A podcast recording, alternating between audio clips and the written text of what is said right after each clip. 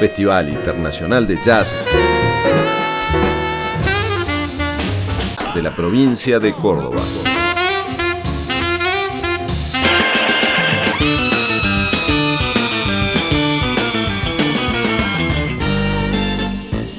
Córdoba Jazz 2018.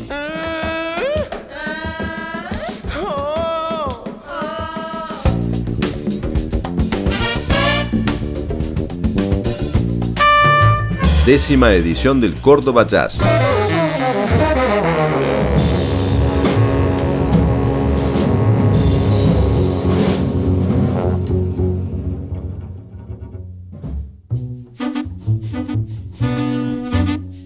Año 2018, año del Mundial de Fútbol de Rusia, año que, como es habitual en mundiales de fútbol, divide en dos el ánimo de la gente. Un primer semestre de ansiedad y expectativa y una segunda mitad de año que trata de elaborar el fracaso de no poder conseguir, aun teniendo al mejor jugador en actividad del mundo, el codiciado trofeo. Pero independientemente del espacio que ocupó en la cabeza de los cordobeses el Mundial de Rusia 2018, de ese deporte que mueve más almas que cualquier otro tipo de evento en este país al sur del continente, de ese deporte que fue hábilmente atrapado por Jorge Valdano en la frase el fútbol es lo más importante entre las cosas menos importantes en el mundo y puntualmente en el país, pasaron cosas.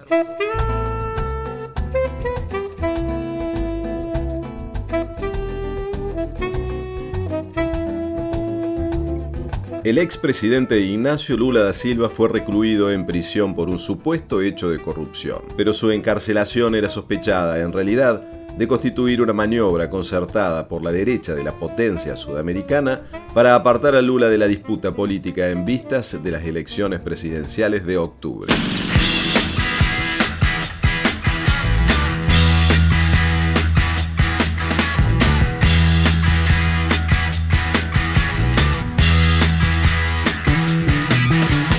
El enfrentamiento Corea del Norte-Estados Unidos parecía menguar al producirse una primera cumbre Donald Trump-Kim Jong-un en Singapur. Paralelamente se llevó a cabo luego de 65 años un acercamiento entre ambas Coreas, norte y sur.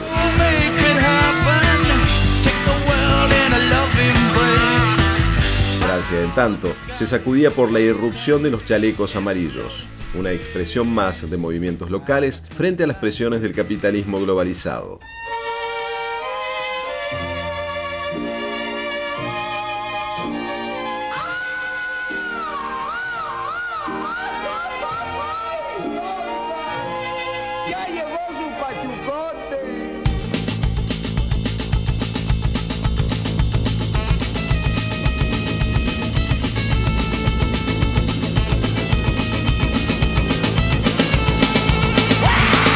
Tres nuevos presidentes pateaban a su modo el tablero político latinoamericano.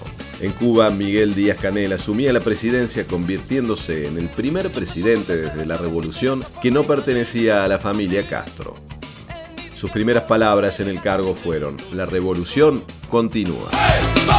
En México, Manuel López Obrador, de la izquierda mexicana, accedía a la primera magistratura para conducir al país entre las presiones de la violencia ligada al narcotráfico y la violencia política, social y económica de su poderoso vecino Estados Unidos.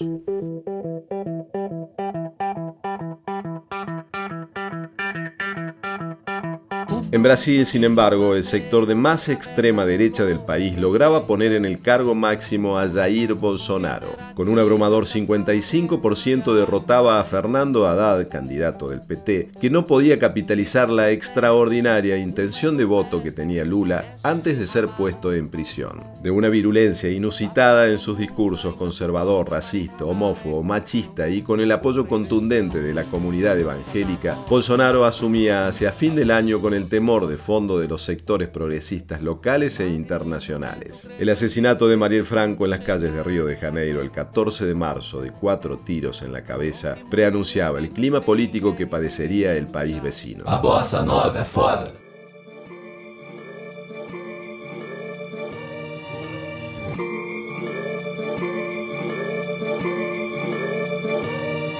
Soy más fuerte que el SIDA atravesando porcelana. La familia sea unida y al Congreso mis hermanas. Soy de sangre combativa mi cuerpo, soberana. Voy rimada y encendida, voy quemando la sotana. En nuestro país, el 2018, fue un año atravesado por la marea verde. Luego de su aprobación en diputados, el Senado decía no a la ley que proponía el aborto legal, seguro y gratuito. Bajo la consigna educación sexual para decidir, anticonceptivos para no abortar, aborto legal para no morir, miles de mujeres se movilizaban en el país, edificando el colectivo más importante que tiene Argentina en la actualidad. Los pañuelos verdes se diseminaban, pero también comenzaba a estructurarse una ofensiva conservadora bajo el lema Salvemos las dos vidas. Los pañuelos inicialmente blancos y en las cabezas de nuestras madres de Plaza de Mayo bajaban al cuello teñidos de violeta para decir ni una menos, verdes por el aborto legal, seguro y gratuito, naranja por la separación de la iglesia del Estado, azul en defensa de la educación pública,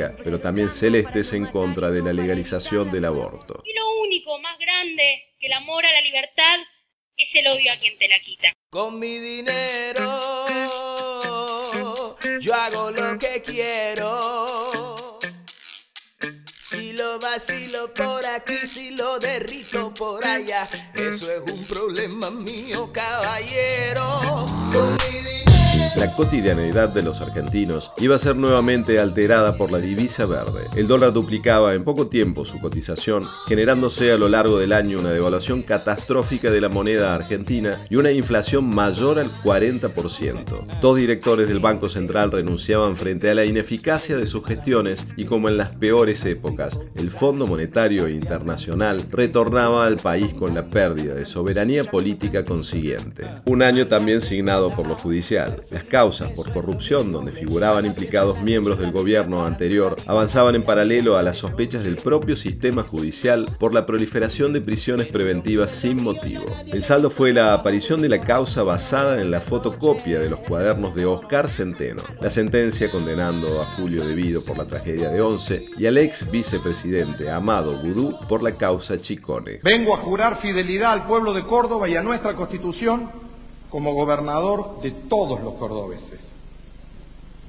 Y deseo comenzar reconociendo que seguramente no soy la misma persona que vino a este recinto allá por 1999. En nuestra provincia, la sorpresiva muerte de José Manuel de la Sota ponía de luto a los cordobeses, quien había sido gobernador de Córdoba por tres periodos, de 1999 a 2003, de 2003 a 2007 y de 2011 a 2015, perdía la vida un 15 de septiembre en un fatal accidente de tránsito. José Manuel de la Sota había sido también candidato a vicepresidente en las elecciones del año 2015 y se encontraba en ese momento trabajando intensamente por la unidad del peronismo.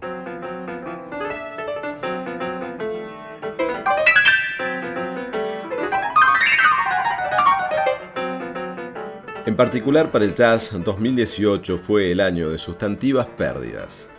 El 5 de abril a los 89 años moría Cecil Taylor, un pianista emblemático de la vanguardia de los 60 y 70. Cecil Taylor no fue un pianista más del free jazz, fue el mayor exponente de un estilo, quien lo configuró y expuso en sus líneas principales. Aquel que quiera comprender el free jazz afroamericano tiene que recurrir ineludiblemente a la obra de Taylor. Y no solo eso, su forma de tocar, luego de diluirse el furor rupturista, fue adoptado al modo de cita, referencia, incluso en el marco de la tonalidad por innumerables pianistas. You better think about what you're saying. You better think about the consequences of your actions. Oh, shut up, woman. You better think. Un 16 de agosto de un cáncer de páncreas fallecía la reina del soul, la extraordinaria Aretha Franklin, estrella vocal del coro de gospel de la iglesia de Detroit en la que su padre era predicador. Saltó a la fama con solo 18 años luego de firmar para el sello Columbia. Su voz, inconfundible, una verdadera fuerza de la naturaleza, es parte de la cultura musical de cualquier persona.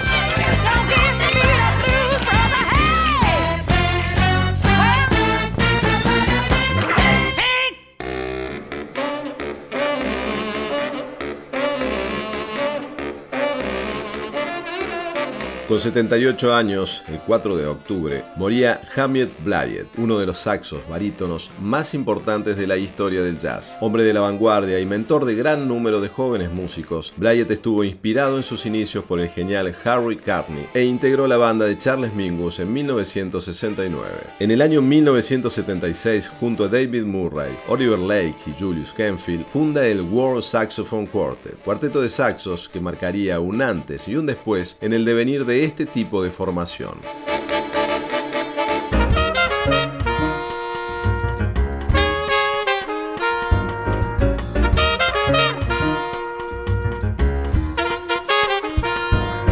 Pero la triste sorpresa para la comunidad jazzística fue la muerte del trompetista Roy Hargrove, músico de un estilo virtuoso y explosivo, dotado de una curiosidad musical que lo llevó a trascender los límites del jazz. Visitó nuestra provincia un año antes de su muerte, un 13 de agosto brindando un recital que provocó el deleite del público.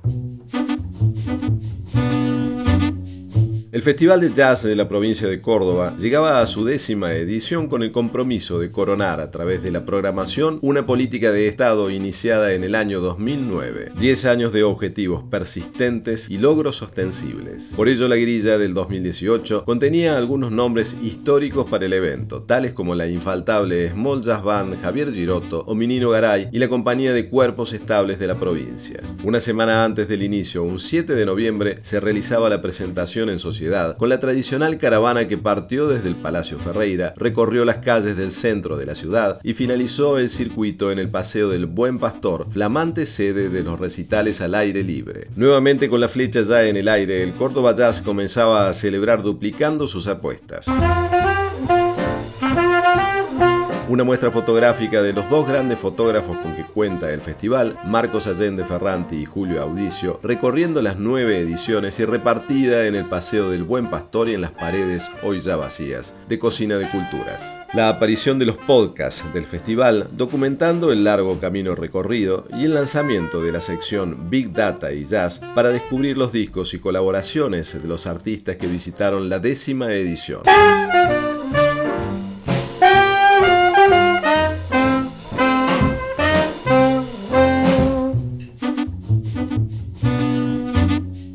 Pero el 14 de noviembre era el día elegido para que la música empezara a sonar. Richard Nand, junto a la banda sinfónica de la provincia y músicos invitados para abrir y festejar las 10 primeras ediciones del Córdoba Jazz, una tradición que comenzó en la edición 2013 con la presentación de Bizcocho Pérez en la Ciudad de las Artes.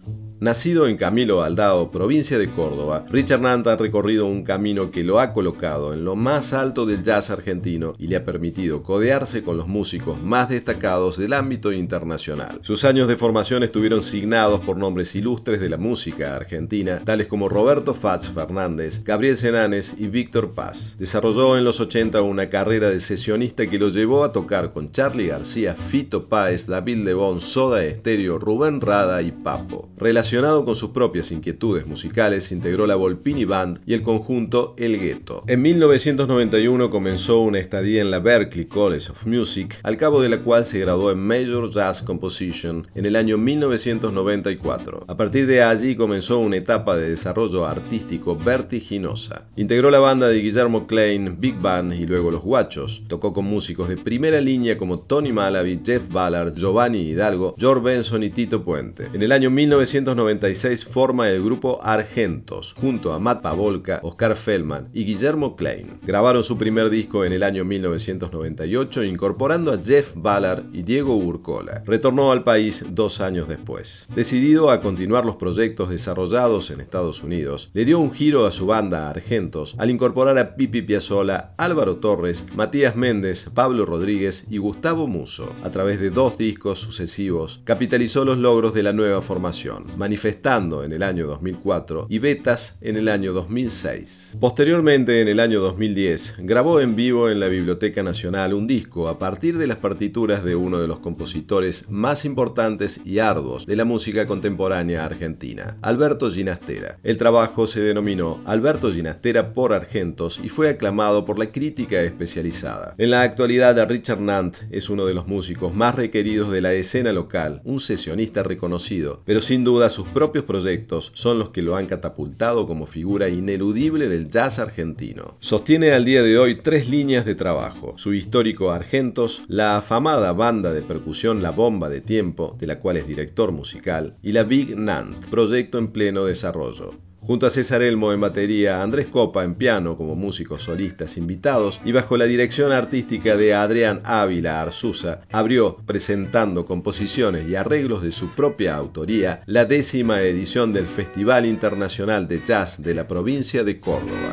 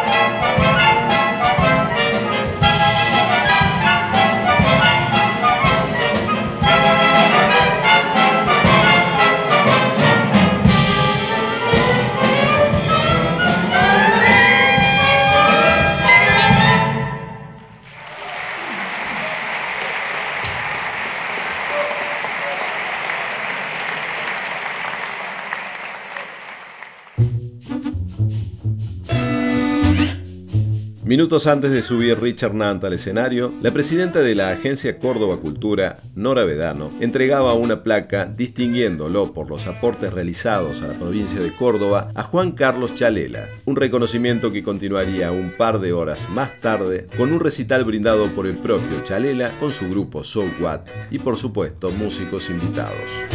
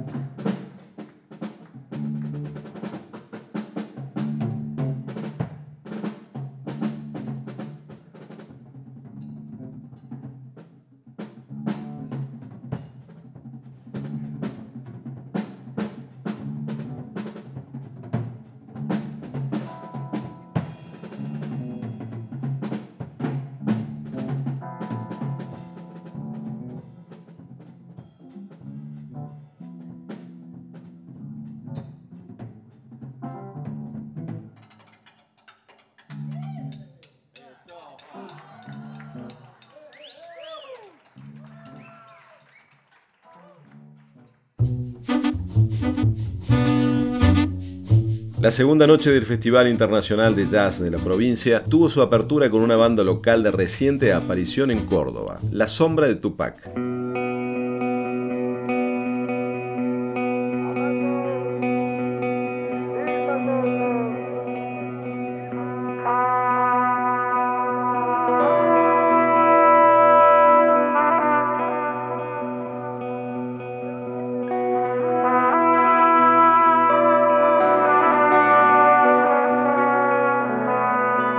Integrada por Santiago Bartolomé en trompeta, fliscornio y efectos, José Pachas y Lucas Acuña en guitarras y efectos hijos directos de una generación de músicos que hicieron de la originalidad su bastión, Gustavo Lorenzati y Darío Íscaro, entre otros, la propuesta de La Sombra de Tupac llevó a cabo una evocativa exploración musical a través de la creación de ambientes sonoros. Tres músicos que no tocan sus instrumentos, los manipulan. Un proyecto dotado de inusuales búsquedas personales que se encuentran en la actualidad en pleno desarrollo.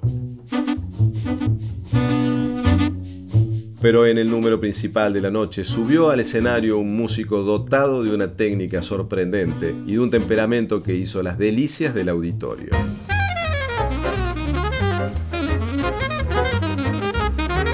Con la naturalidad de una persona que nació con un saxo en la mano, Stefano Di Battista es hoy el nombre propio del saxo alto dentro del jazz italiano. A sus casi 50 años, el saxofonista nacido en Roma tiene en su haber una discografía abrumadora y un cúmulo de colaboraciones deslumbrante. A edad temprana, fascinado por un outsider del jazz como lo fue Art Pepper, construyó una identidad artística donde sus cualidades de melodista se combinaron con un temperamento explosivo. Esta dualidad lo transformaron en un músico requerido de la escena del jazz. Con el tiempo su estilo, de una fluidez tal que muchos lo han llamado el Charlie Parker europeo, ha madurado a partir de un trabajo anclado en la tradición del jazz moderno un jazz que se esconde detrás de una aparente sencillez, pero que en realidad alberga la complejidad de una síntesis verdaderamente lograda. Si bien Di Battista desarrolló su formación musical en Italia, tomando como mentor al gran Massimo Urbani, considera hoy a Francia como su segundo hogar. Allí logró forjar su personalidad musical, ayudado por grandes de la música como Aldo Romano y Lorraine Cugny, que lo invitó a participar de la Orquesta Nacional de Jazz. Fue también saxofonista del gran Michel Petrucciani, con quien grabó el disco Both Worlds. En 1997 comenzaba a construir su carrera solista con la grabación del disco Volare, junto a dos músicos que visitaron nuestra provincia en el Córdoba Jazz 2013, el trompetista Flavio Voltro y el pianista Eric Legnini. Sin pausa, a fines del mismo año empezaba a trabajar con los ojos puestos en su segundo disco, pero ya en un sello que le permitiría trascender fronteras Blue Note.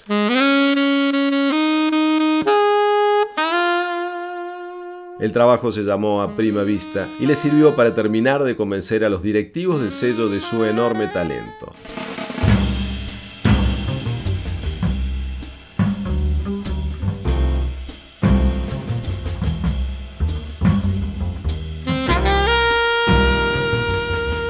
Poco tiempo después vendría el disco Stefano Di Battista con el inigualable Elvin Jones en batería y un pianista conocido por los cordobeses, Jackie Terrazón.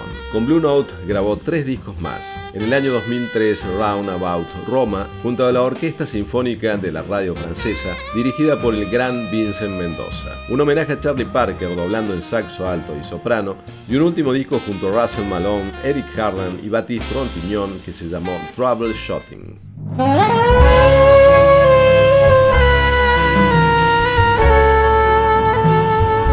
Liberado de las presiones de un sello grande, Di Battista retomó las riendas de su carrera y llevó a buen puerto discos notables como el aplaudido Woman's Land, Giulia Testa, junto a otro visitante ilustre del festival, el guitarrista Sylvain Luke, y la banda de sonido de la película Sole Cuore Amore.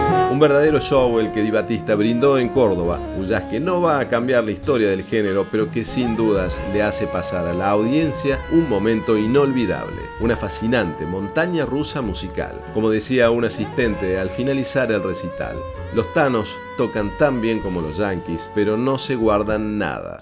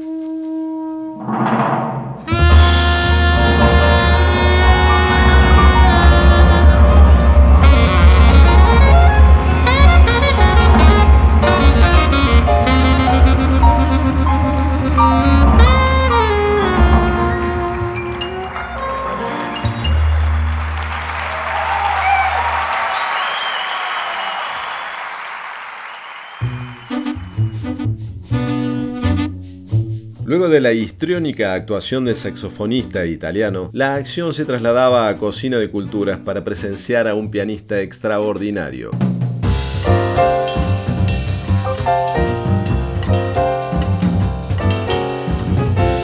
David Kikoski, que ya había visitado nuestra provincia en el año 2011 como miembro de la Mingus Dynasty, venía antecedido de pergaminos asombrosos. Haciendo sus primeras incursiones en el piano con solo 6 años, impulsado por su padre, también pianista, David Kikoski encontró rápidamente su vocación. Luego solo tuvo que desenredar la madeja, pasó por la Berkeley y rápidamente decidió asentarse en Nueva York.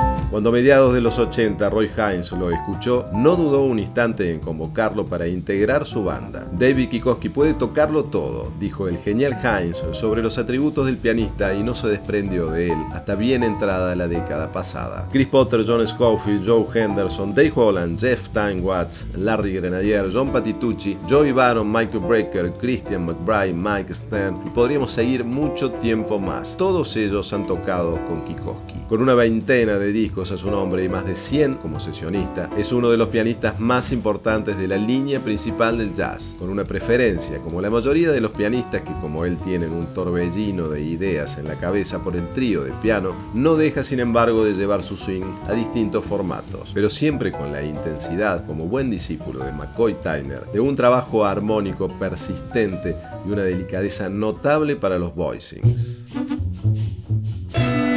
Vino a Córdoba con el Tano Trío, una joven formación italiana que recientemente había registrado su primer trabajo con Leo Genovese como músico invitado. De hecho, Juan Chavaza, el baterista, es coterráneo de Genovese, nativo también de Venado Tuerto. El trío trabajó en función de los espacios, la fuerte vocación melódica de su saxofonista Daniele Germani y en interacción permanente con la oreja atenta de Kikoski, que la rompió con cada uno de sus solos. Un recital que arrastró al público desde los lugares comunes del jazz moderno hacia la ruptura del cliché artístico.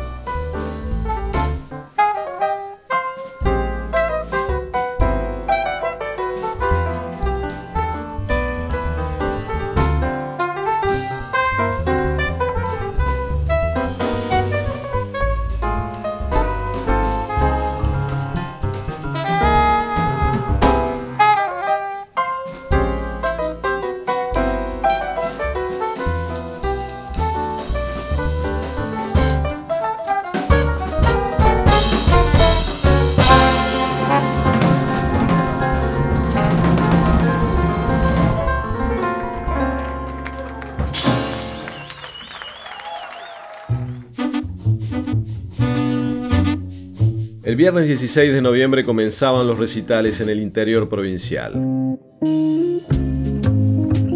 De este modo, el circuito provincial tenía su primera noche en el Teatro Municipal de Río Cuarto, cuando a su escenario subía Tensos Bros, banda integrada por Alejandro Sosa en contrabajo, Hernán Tanreiro en batería y percusión, Maximiliano Brito Riviera en guitarra y como invitada la cantante Verónica Cambon en voz.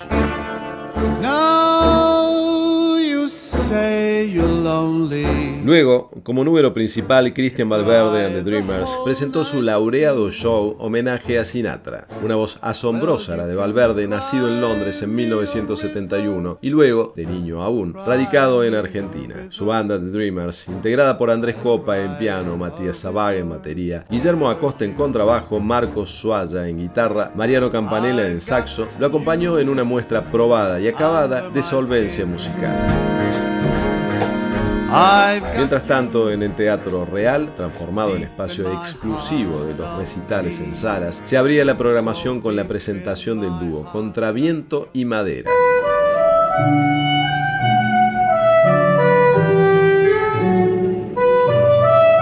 Julieta Ortiz, Raúl Venturini, dúo de saxo, tenor, alto y soprano, y cello para recrear un repertorio original con arreglos propios, una formación de fuertes contrastes sonoros. Impactaron por la solidez de un proyecto inusual en el ámbito musical cordobés, a punto de grabar su primer disco. Dieron paso a la sorpresa del festival, Sony Trupe Quartet Ad 2.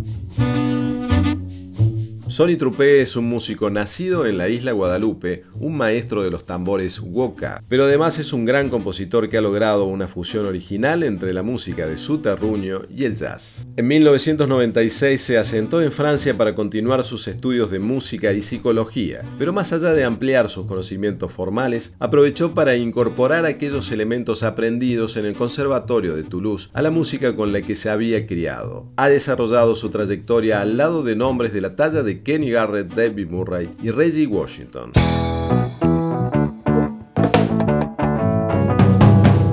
En la actualidad lleva grabado tres discos a nombre propio que tienen como hilo conductor la firmeza de su identidad. Voyage and Revs, Luminescence junto al pianista Gregory Privat y el trabajo que vino a presentar a nuestra ciudad, Reflex Dance junto al Al Chu Quarter.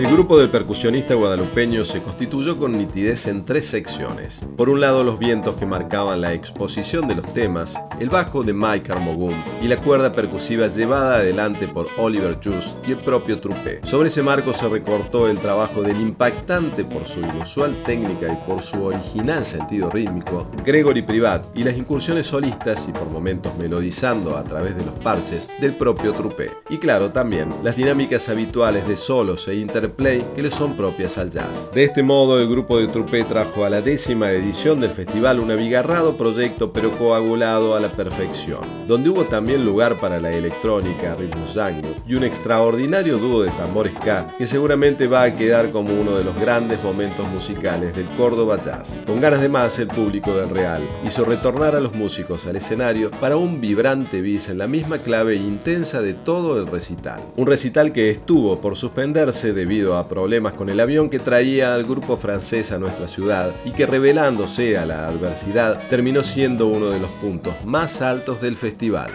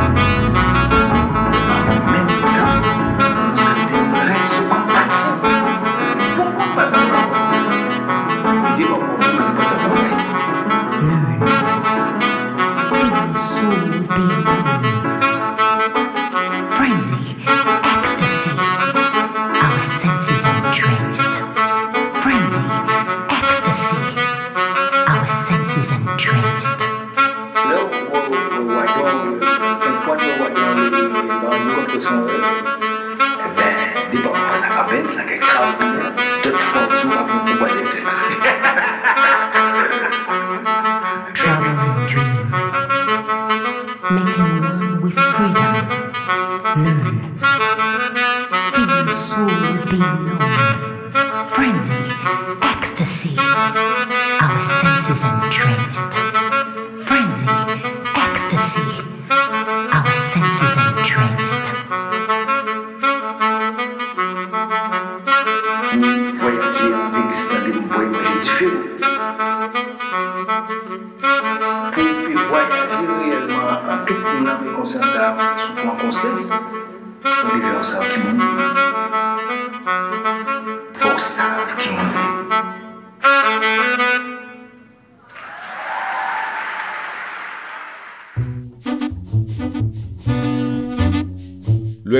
El público de jazz se convocaba en Cocina de Culturas para presenciar un cruce entre el guitarrista estadounidense David Becker y Juan P. Milton Arias y Lucas Rodríguez. El trotamundos guitarrista y docente se presentó haciendo gala de su técnica, nutriendo su repertorio del gran nivel que demostraron los músicos locales. Juan P. Juárez se lució en un homenaje a Bill Frisell y tanto Milton Arias como Lucas Ramírez, viejos conocidos, demostraron lo importante que es una base sólida para poner a andar el jazz.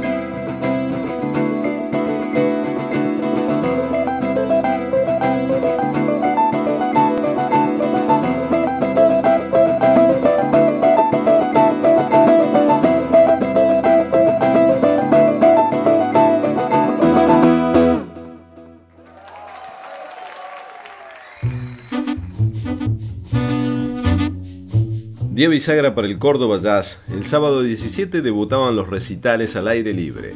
En el escenario montado en el Paseo del Buen Pastor, una verdadera vidriera para el evento, el cuarteto de Esteban Sosa, integrado por Milton Arias en bajo, Ezequiel García en batería y Antu Honing en piano, abría la jornada a través de una interesante propuesta que iba del jazz eléctrico al funk.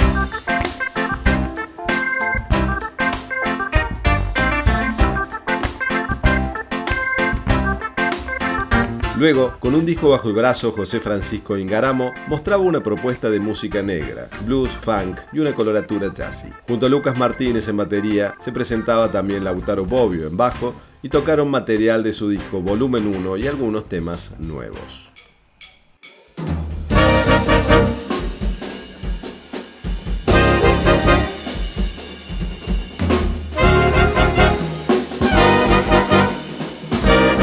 Otra de las gratas sorpresas fue el excelente nivel demostrado por la orquesta del Sindicato de Músicos que capitalizaron los aplausos del numeroso público que se dio cita en el atardecer del sábado. Cerró el primer día de presentaciones al aire libre la Big Band de Collegium dirigida por Humberto Brizuela, una de las tradicionales propuestas que viene acompañando al festival desde sus comienzos. Mientras finalizaban los recitales en el Paseo del Buen Pastor, a unos pocos kilómetros de la ciudad, en La Calera, se presentaba la Swing 69. Emilio Monge, pianista y líder de la banda, había recibido durante el año 2017 el reconocimiento de la agencia Córdoba Cultura por su trayectoria en el mundo del jazz. Participaba de la décima edición colmando la sala del Centro Cultural Damasco. Río Cuarto, por su parte, en doble programa recibía en primer término a la banda Whiskey Leaks.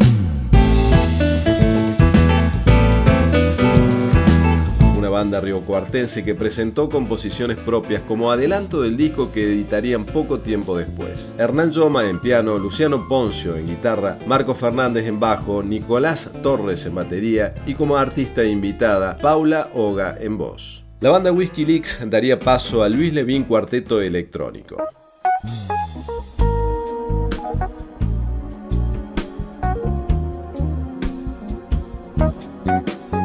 César Elmo en batería, Fernando Bovarini en bajo eléctrico y Franco Vittore en guitarra para dar forma a un recital que se dividiría en dos. Una primera parte homenaje a Bill Evans, inicial y perdurable influencia para el pianista cordobés, y un segundo momento musical donde se aproximó a compositores encumbrados como Duke Ellington e incluso Egberto Gismonti, además de incursionar en composiciones propias.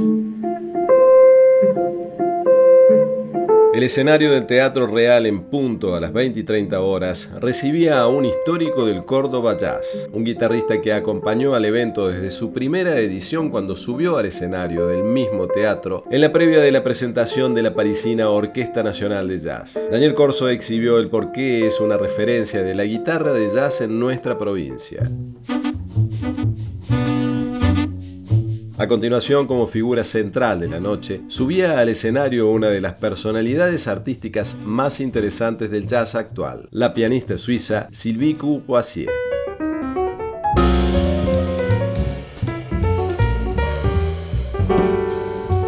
Vino Córdoba acompañada de su proyecto más jazzero, el Sylvie Courvoisier Trio, integrado por dos de los mejores músicos que tiene el jazz contemporáneo en sus respectivos instrumentos, Drew Gress y Kenny Wallensen.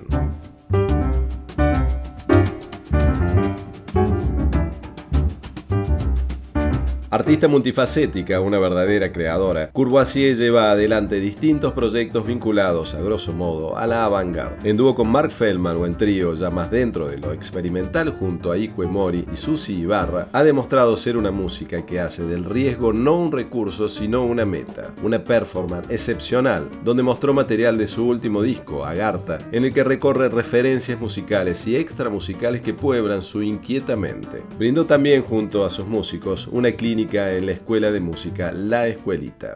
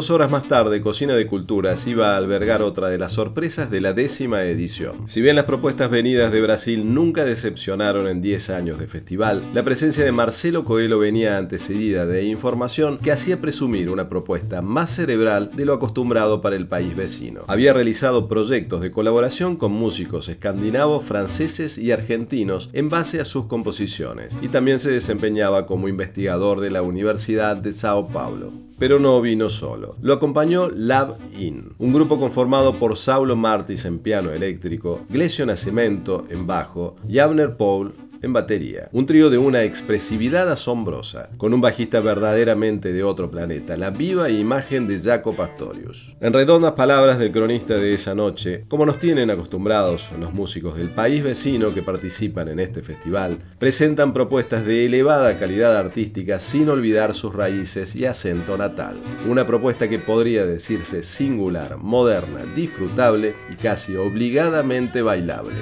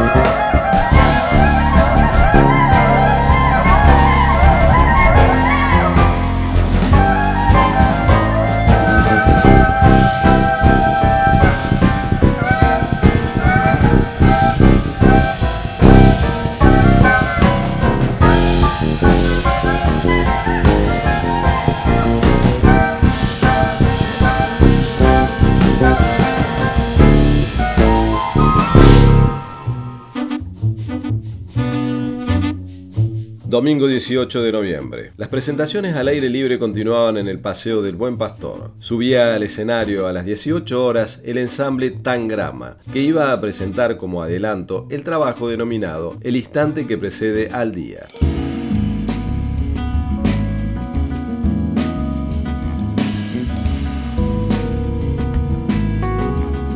Acompañados por el cuarteto de cuerdas Numen. La banda, que fue parte del festival en ediciones anteriores, mostró una música plagada de sonoridades sudamericanas y excelentes arreglos.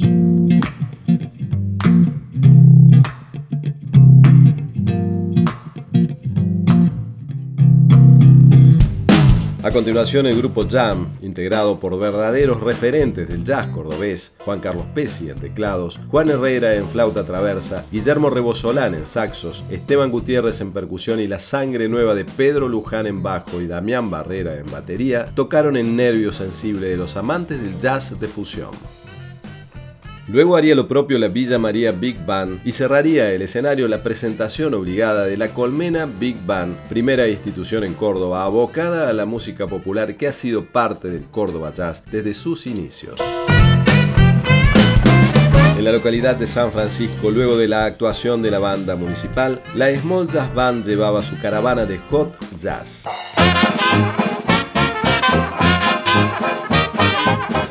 También era un festejo para ellos, 10 años ininterrumpidos acompañando al festival en cada una de sus ediciones, entradas agotadas para ver al grupo cordobés.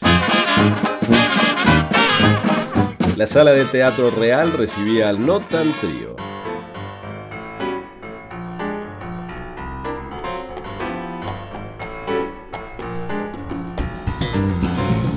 Bruno Cravero en teclado, Joaquín Camaño en batería, Rodrigo Saldaña en bajo, Ramiro Camaño en percusión, ofreciendo una propuesta musical al cruce entre el jazz, el funk y lo latino.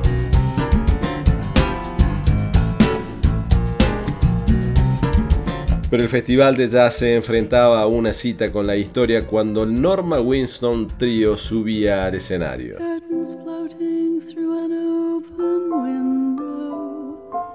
In a cafe's warmth that draws us closer. We exchange a wish or two together in an atmosphere of never, never yet. No.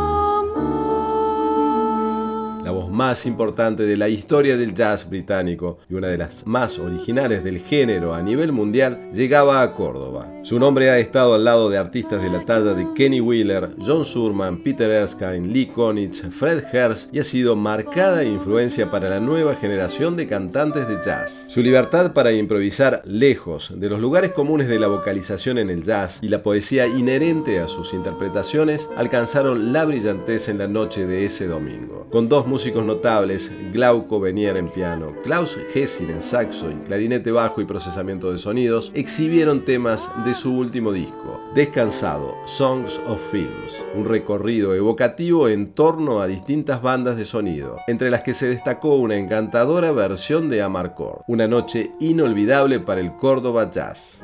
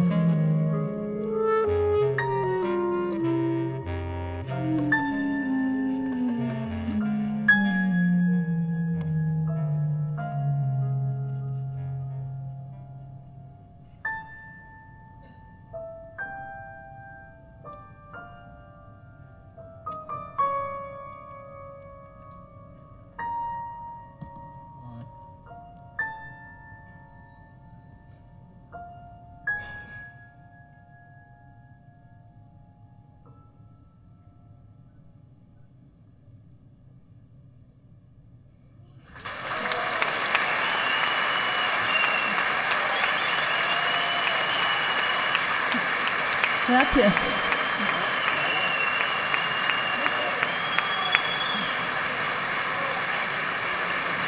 Thank you.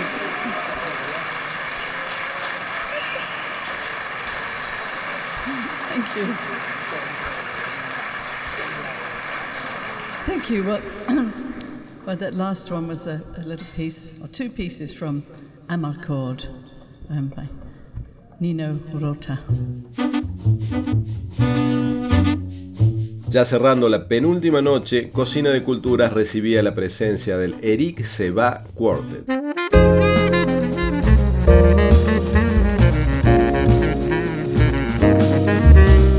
Eric Seba es un saxofonista francés discípulo de Dale Liebman con varios discos en su haber, que trajo a Córdoba una banda sorprendente. Dos cordobeses y un cubano, Javier Giroto en saxos, Minino Garay en percusión y Felipe Cabrera en contrabajo. A ellos se le sumó en un par de temas el notable acordeonista francés Lionel Suárez, un proyecto de riesgo que hizo sus primeros fogueos en Córdoba con la difícil tarea de amalgamar las diversas influencias de sus músicos en una propuesta musical consistente. Músicos que tienen su carrera solista y que debían poner entre paréntesis sus egos para dar lo mejor de sí en pos del proyecto del trotamundo francés. Resultado fue arrollador, con esos dos terribles saxofonistas sacándose chispas en cada solo y con una base extraordinaria constituida por la ductilidad de Minino y la seguridad de Felipe Cabrera. Cocina de culturas abarrotada de gente para aplaudir al grupo de Eric Seba y la añadidura de volver a ver en un mismo escenario a dos hijos musicales dilectos de esta Córdoba. Minino Garay y Javier Giroto dijeron presente en la décima edición del festival.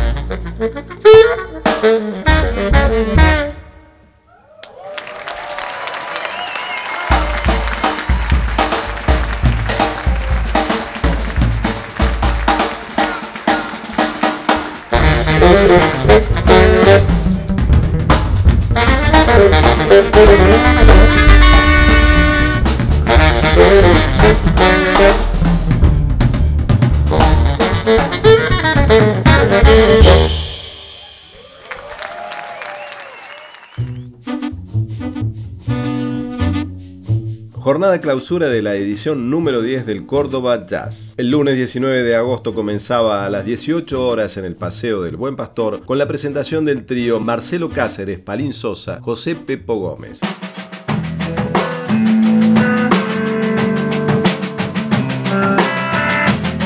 Un verdadero power trío de jazz rock, parte ya de la historia del jazz cordobés. Una formación que bajo el nombre de Mundo Arjo, en explícito homenaje al flaco de Spinetta, vio la luz en la década del 90 y se diluyó luego de proyectos personales diversos de sus integrantes. Seguidamente, en el turno de las bandas de largo formato, la Córdoba Jazz Orchestra.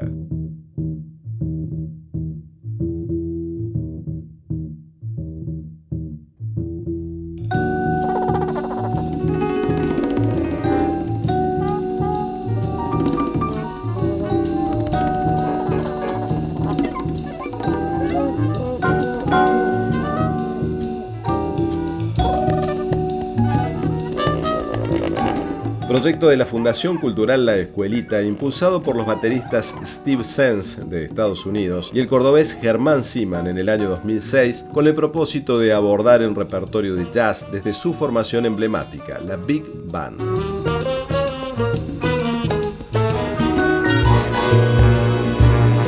Desde sus comienzos, la Córdoba Jazz se trazó el objetivo de generar un nuevo espacio de intercambio para músicos de diferentes niveles y afinidades, abordando un repertorio de jazz moderno. En el año 2015, la Córdoba Jazz Orchestra se propuso como meta la interpretación de autores cordobeses, ayudando a su difusión y reconocimiento. Nicolás Ocampo asumió la dirección musical y es quien se ocupa hasta el día de hoy de escribir los arreglos de repertorio elegido. Dentro de su propuesta pueden encontrarse temas de Pedro Giraudo, Javier Giroto, Cristian Andrada, Milton Arias, Eduardo Valdés, el propio Nicolás Ocampo y Martín de la Vedova. En junio de 2017, la Córdoba Jazz Orchestra lanzó oficialmente su primer CD Come Chingonia, de extraordinaria factura, abriéndose camino con autoridad en el difícil ámbito de las big bands. El disco fue grabado en la sala mayor del Teatro del Libertador San Martín.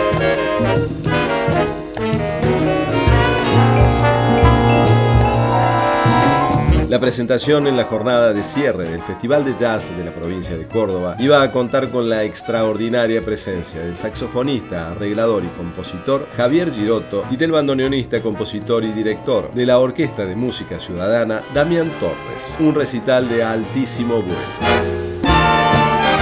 Y para cerrar las presentaciones al aire libre, la infaltable Pajuerana Jazz Band.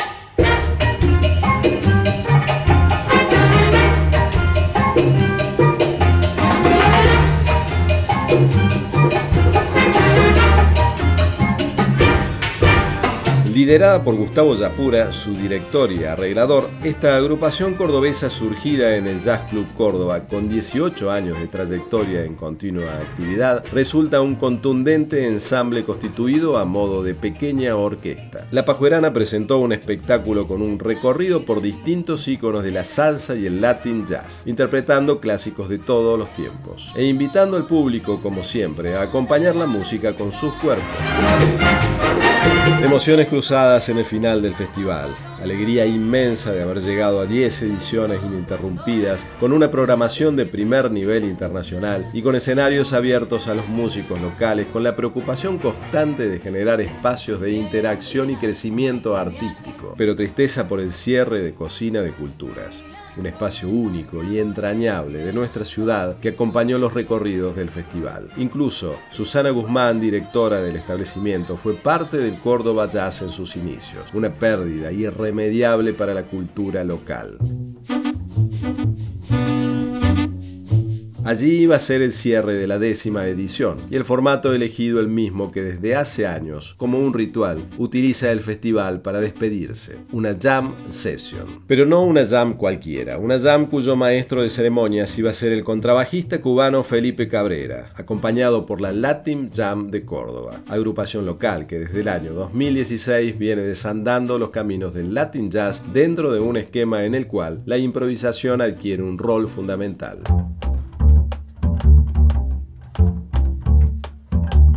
Felipe Cabrera, nacido en 1965 en La Habana, luego de una formación clásica se encolumnó detrás de su verdadero maestro, Orlando Cachadito López. Durante 14 años, junto a Horacio el Negro Hernández, integró el grupo de Rubalcaba y acompañó a artistas de la talla de Santiago Feliu, Changuito Quintana y Sergio Vitier. Pero en 1999 Felipe Cabrera se radicó en París y comenzó una nueva etapa de su vida. Allí logró granjearse el reconocimiento del público y la crítica, pero por sobre todo que sus pares lo empezaran a convocar para sus proyectos. Formó parte del primer disco y el mejor de Orillaz, a lo cubano, y a lo largo de los años ha tocado con nombres ilustres como Chico Freeman, Eddie Palmieri y Chano Domínguez. Con su inmensa presencia en el escenario, con su humor y picardía caribeña, fue administrando a los solistas que se entregaron con suma frescura a una lección de música popular cubana. La arrolladora voz de Lorena Gómez, Andrés Copa en piano, Diego Terce en congas, Lucas Milicay en timbal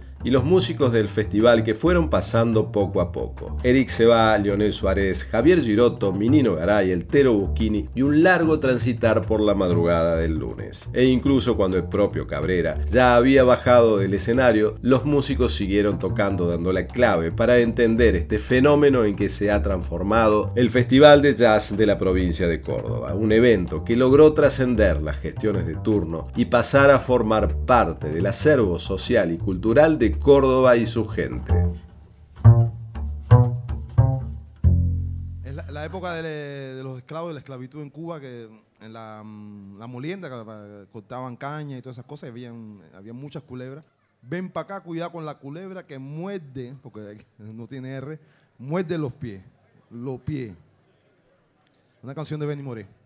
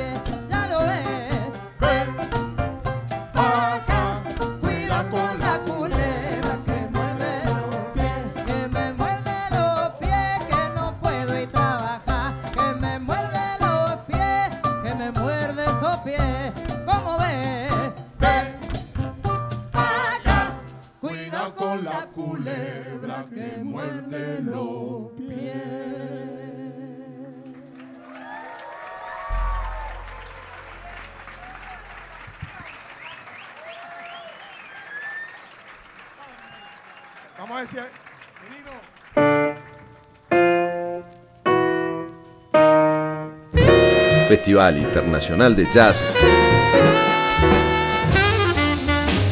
de la provincia de Córdoba.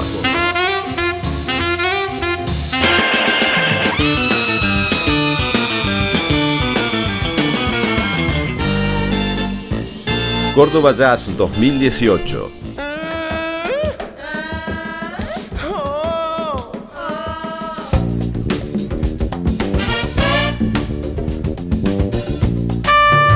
Décima edición del Córdoba Jazz.